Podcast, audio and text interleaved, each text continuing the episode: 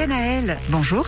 Bonjour Nora. Comme nous l'avons vu hier, depuis le début de la semaine d'ailleurs, la relation entre François, le père, et Auguste Étienne, le fils, était très tendue. Et ce qui devait arriver arriva. Auguste Étienne a tué François. Nous sommes en 1913, année où, et il y a eu un parricide. Effectivement, Auguste Étienne était tellement exaspéré par tous les reproches que lui faisait son père que ce 10 août 1913, il le tuera d'un coup de couteau de boucher en plein cœur. Alors rapidement, la gendarmerie sera prévenue et arrivera sur les lieux du crime et Auguste Étienne sera arrêté et conduit à la prison d'Aubusson.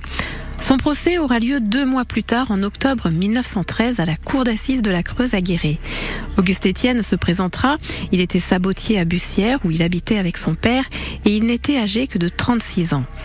On apprendra au cours de ce procès qu'Auguste Étienne, qui n'avait pas d'antécédent judiciaire, était quand même une personne avec un caractère particulièrement violent et méchant, et en plus, il ne craignait même pas de brutaliser sa mère quand elle était vivante, et il lui avait même refusé pendant sa dernière maladie de lui donner des soins nécessaires à son état.